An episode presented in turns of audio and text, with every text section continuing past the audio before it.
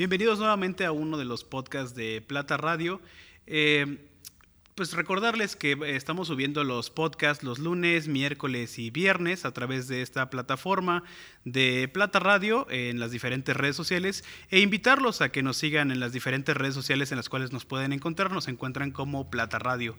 Yo soy Manuel Bernal y el día de hoy tengo a dos invitados muy interesantes eh, de dos municipios diferentes, pero que eh, así nos darán contexto y nos platicarán un poco de los lugares en los que ellos habitan. Eh, una es originaria del municipio de Jantetelco y el joven, el muchacho, es originario del municipio de Jonacatepec. Entonces así yo creo que la plática del día de hoy será bastante entretenida y sobre todo enriquecedora para toda nuestra audiencia. Eh, él es locutor y también un conocido actor de los medios de comunicación digitales en esta nueva era. Él es Rodrigo Anel Ortiz. ¿Cubo? ¿Qué tal, Emanuel? Gracias por la invitación. Saludos. Y ella, pues encargada del Museo Mariano Matamoros y pues eh, personaje que tendremos aquí eh, en diferentes ocasiones, eh, Claudia Isabel Macías Cedeño. Claudia. Hola, mucho gusto. Gracias por la invitación a Plata Radio. Pues aquí estaremos las veces que nos inviten. Claro que sí, qué gusto tenerte aquí nuevamente. Eh, bueno, hemos este, tenido diferentes cápsulas, diferentes eh, contenidos para todos ustedes y el día de hoy es de interés a platicar un poco sobre los orígenes de tanto de Jantetelco como de Jonacatepec, de la historia, de su cultura, de su gastronomía, de sus calles, sus personajes célebres, sus fiestas más importantes y, por qué no, también adentrarnos un poco en cuál es eh, el origen que le da el nombre a estos dos lugares. Empezamos por ti, Rodrigo. Si quieres, primero las damas, dedicamos. Gracias. Eh, pues empezamos por Jantetelco. Eh, muchos no conocemos la toponimia de Jantetelco y está formado por Chamil, Tetel y Co, que significa en el montón de adobes. Chamil de adobe, Tetel de montón y Co de lugar. Es por esto que Jantetelco significa en el montón de adobes. Se data su fundación más o menos 1500 años antes de antigüedad y se piensa que es, al igual que Jonacatepec, un lugar que se funda mucho después que Chalcatzingo, que fue un centro ceremonial, que obviamente venía mucha gente de diferentes puntos del país a hacer ofrendas y poco a poco se fue poblando sobre eh, las afueras o al, al cerro de este eh, lugar que es Chalcatzingo. Entonces tenemos que aunque Chalcatzingo hay vestigios de 3.000 años de antigüedad, obviamente estas poblaciones son posteriores a Chalcatzingo y por eso se piensa que es un pueblo eh, que viene de diferentes lugares, no solamente de aquí, de lo que es el estado o de la zona oriente. Y pues eh, aparte de, la antigüedad que tenemos como pueblo, eh, aunque somos pueblos viejitos, hemos pasado por muchos pedacitos de nuestra historia, como la insurgencia, la revolución. Em, también hemos tenido muchos escenarios eh, donde han filmado películas, por ejemplo, al igual que en Jonacatepec. Compartimos muchas cosas en común, Jantetelco y Jonacatepec, desde la fundación hasta pedacitos de historia. Pues eso es un gusto y qué bueno que lo, que lo mencionas, esa parte de que compartimos mucho, somos vecinos de la región oriente del estado de Morelos y qué, qué, gusto que esta plataforma de, de, Plata Radio esté sirviendo precisamente eso para poder hermanarnos cada vez más con los municipios con los que colindamos. Eh, posteriormente tendremos eh, cápsulas relacionadas a Tlaltizapán, al municipio de, de Ayala y qué, mejor que, que, tenerte a ti, Rodrigo. Te agradezco mucho por que estés aquí, que, acompañes el día de hoy, eh, para hablar de, de, Jonacatepec, siendo que tú eres pues, un poblador nacido ahí, estudiaste ahí, eh, tengo entendido, eh, la secundaria, la, la preparatoria, y, y, pues que eres una, una persona que viene de un legado de, de panaderos. Fíjate que sí, Emanuel, gracias a, Plata Radio por la invitación. La verdad es que felicitarlos por esta plataforma. Yo creo que precisamente algo que comenta sobre esta hermandad entre los pueblos, yo creo que muchas veces se ha perdido, Emanuel.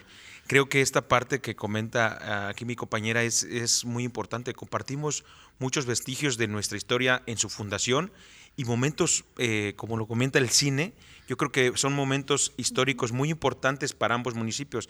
Y además de que estamos tan cerca. O sea, realmente es una cosa que, vaya, solamente es un pequeño boulevard que nos, a veces nos, nos, este, nos separa. O nos une. O nos une, exacto. Pero finalmente creo que eh, es este compartir precisamente, o recordar más bien este tipo de cosas. Eh, yo llevo 27 años viviendo en Jonacatepec, no, no he nacido ahí, no soy, digamos, este, oriundo. Oriundo. Oriundo, oriundo de ahí, pero sí, vaya, vaya, ahí voy a morir seguramente. Y, pues como bien lo dices, ahí, gracias a Dios, tenemos negocio, es un negocio familiar de, de ya de hace 35 años que, llegó la panera de Jonacatepec a, a, Jonacatepec. Que se ha expandido y que también tenemos una sucursal en Jantetelco. En Jantetelco, precisamente, gracias a la, demanda de los consumidores. Bueno, pues es, es que mis abuelos, el señor Ezequiel y la señora Doña Que son los fundadores de, de, este, de este importante negocio de panadería, bueno, pues toman a bien poner una sucursal precisamente, como lo comentas, pues aquí en Amayuca, municipio de Jantetelco, realmente cerca ya en el casi en el arco de, de Jantetelco. Algo que eh, me gusta mucho de Jonacatepec, digamos, es también yo creo que la gente. Creo que, eh, como lo dice Isa, se ha formado de gente buena, gente que, llegó de muchos lados para habitar este, este lugar, precisamente por, por estar cercano a un, a un lugar, como lo comenta, eh, este, prehispánico, Este, con cultura, si no recuerdo, tolteca, mexica, entonces creo que empieza, empieza a quedarse gente a vivir aquí y es precisamente donde están nuestros orígenes. Por ejemplo, Jonacatepec, eh, que en náhuatl es Xonacatepetl, que significa en el cerro de la cebolla, y que muchos relacionamos eh, la cebolla como la que comemos, ¿no? La cebollita. Lo que nos platicaba, sí. ¿no?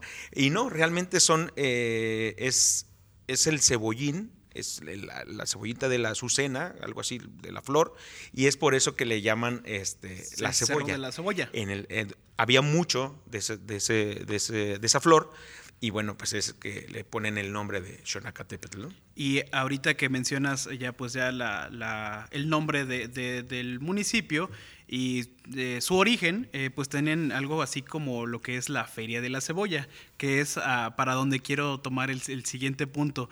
Que nos platicaran ambos, comenzando por Isabel, un poco sobre sus tradiciones, cuáles son los días festivos así de Jantetelco y también recordar así la Feria de la Cebolla o alguna festividad importante para la gente que pues no, no nos conozca, que, seamos, eh, a lo mejor que sea la primera vez que escuche sobre estos municipios, que pueda pues adentrarse un poco así en las costumbres que tenemos ambos municipios eh, vecinos, Isabel. Ah, claro. Pues mira, en Jantetelco hay festividades tanto cívicas como religiosas, son las más importantes generalmente las religiosas. En el caso religioso, pues el santo patrono del pueblo, que es San Pedro, el 29 de junio, y tenemos aquí la característica, creo que es el único pueblo que tiene dos santos patronos. San Pedro, que es el, con el que se funda, Francisco Gallo, que funda aquí el convento, es un convento agustino del siglo XVI, eh, lo toma bajo la protección de San Pedro y San Pablo, pero posteriormente eh, llega una especie de lucha entre los nativos y, los españoles y los españoles deciden irse con el sagrado con la sagrada imagen de, de San Pedro y unos años antes cuenta una tradición oral que antes tenían que ir por las imágenes obviamente a pie o a caballo y habían ido por una imagen de Sagrado Corazón de Jesús a Puebla y cada vez que descansaban en algún lugar lo metían en las iglesias para que pues obviamente el santo descansara dentro de un recinto santo sí. no eh, en esta ocasión eh, descansa aquí en Jantetelco se le da alojamiento en Jantetelco y dicen la, gente de esa época que a otro día que ya querían irse estas personas con su santo, se les puso tan pesada que ya no pudieron alzarla. Esto es con relación a la imagen del Señor del, Pueblo. Del Señor del Pueblo, exacto. Ya te decía yo que el eh, San Pedro se lo habían llevado los españoles. Entonces, esta imagen se queda ahí tan pesada que dicen, bueno, entonces se la interpretan como queriéndose quedar se aquí. quiere quedar en el, en el Entonces, eh, cuando se llevan este eh, esta imagen, dicen, no, no podemos moverla, se queda aquí. Se hace una colecta con todos los pobladores e incluso la cofradía, que eran los frailes, y pagan el monto del costo de ese santo para que volvieran a ir a comprar otro a Puebla eh, cuentan que cuando volvieron de regreso ya no pasaron por Jantetel, con lo cual que vaya a pasar lo mismo, ¿verdad? Tanta es la devoción, ¿no? Exacto. Entonces ya, total que, que esa imagen se queda aquí y se le da un lugar en medio de la iglesia y se le pide por las ánimas o por los santos difuntos y te digo, cuando existe este conflicto, entonces los naturales se veían como desprotegidos. Señora, ¿quién nos va a proteger si ya se llevaron a San Pedro? Toma la decisión de subir a esta imagen, que es el Padre Jesús, y le piden que a, partir de esa fecha fuera él su protector, que fuera él el Señor del pueblo de Jantetelco. No el santo patrono, sino el Señor del pueblo de Jantetelco. Eh, cuentan que esto sucede un 2 de enero, por eso es que cada 2 de enero eh, se saca en procesión esta imagen por todas las calles del pueblo, porque en esa ocasión también los nativos sacaron esta imagen para que conociera a su pueblo, al pueblo que iba a proteger, pues de todas las calamidades que en ese tiempo había, que era la viruela, todas las enfermedades que nos han traído los españoles, ¿no? Pero bueno, entonces tenemos esa característica, tenemos dos santos patronos, el de lo que es el convento, que es San Pedro, y nuestro Señor del pueblo en la advocación del Padre Jesús, y creo que es el que es más venerado que, el del 29 de junio. Así es. Esas son las dos festividades religiosas más grandes que hay aquí en Jantetelco. Y en las cívicas te puedo mencionar, pues obviamente, sin lugar, sin lugar a dudas, el 13 de diciembre que es cuando celebramos cada año el levantamiento en armas del cura Mariano Matamoros, quien estuvo viviendo precisamente en una de las celdas de este convento y que de aquí sale hacia Izúcar a unirse con Morelos con 46 jantetelquenses y pues inicia lo que es su carrera como militar. Entonces ese día celebramos tanto el levantamiento en armas del cura Mariano Matamoros, pero no solamente de él, sino también de los jantetelquenses que lo siguen y secundan estas ideas libertarias. Que dicho sea de paso, ese dormitorio es en donde actualmente se ubica el museo que... El museo que, estoy em, pues resguardando en este, en este momento es el más antiguo del estado, tiene 150 años, este año cumple 150 años, vamos a hacer algún evento extra para conmemorarlo y espero que me invites para dar a conocer las actividades. Sí, para grabar alguna cápsula para Plata Radio con tu gusto. Obviamente, darse a conocer también la historia, porque este museo, por ser el más antiguo del estado, ha pasado por diferentes etapas. Entonces, no es solamente decir, ay, es un cuarto donde estuvo Matamoros, o sea, no nada más Matamoros. Toda la gente que visitaba a este caudillo, ahí se vio todo, ahí se dio toda esta historia que conocemos en Jantetelco. Así es, es mucho más que eso. Es enorme la, la, carga histórica que tiene ese lugar. Y pues bueno, aparte del 13 de diciembre tenemos este lo que son el 3 de febrero, el 14 de agosto, que también recordamos tanto su nacimiento como su muerte. Y pues obviamente como en todos los lugares, 15, 16 de septiembre, 20 eh, de noviembre, que eh, la única que difiere, te digo, y que es la más conocida, creo yo, es la del 13 de diciembre, cívicamente hablando.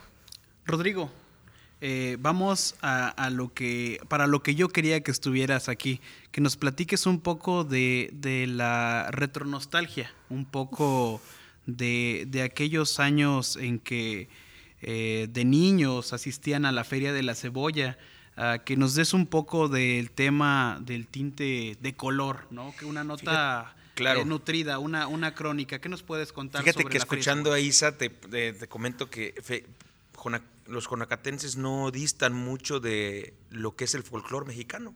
O sea, realmente eh, yo creo que todos tenemos así como que esa, esas ganas de bailar, esas ganas de brincar, esas ganas, bueno, morelenses al fin, el chinelo, este, y para las fiestas pues yo creo que nos pintamos solos, ¿no? Claro.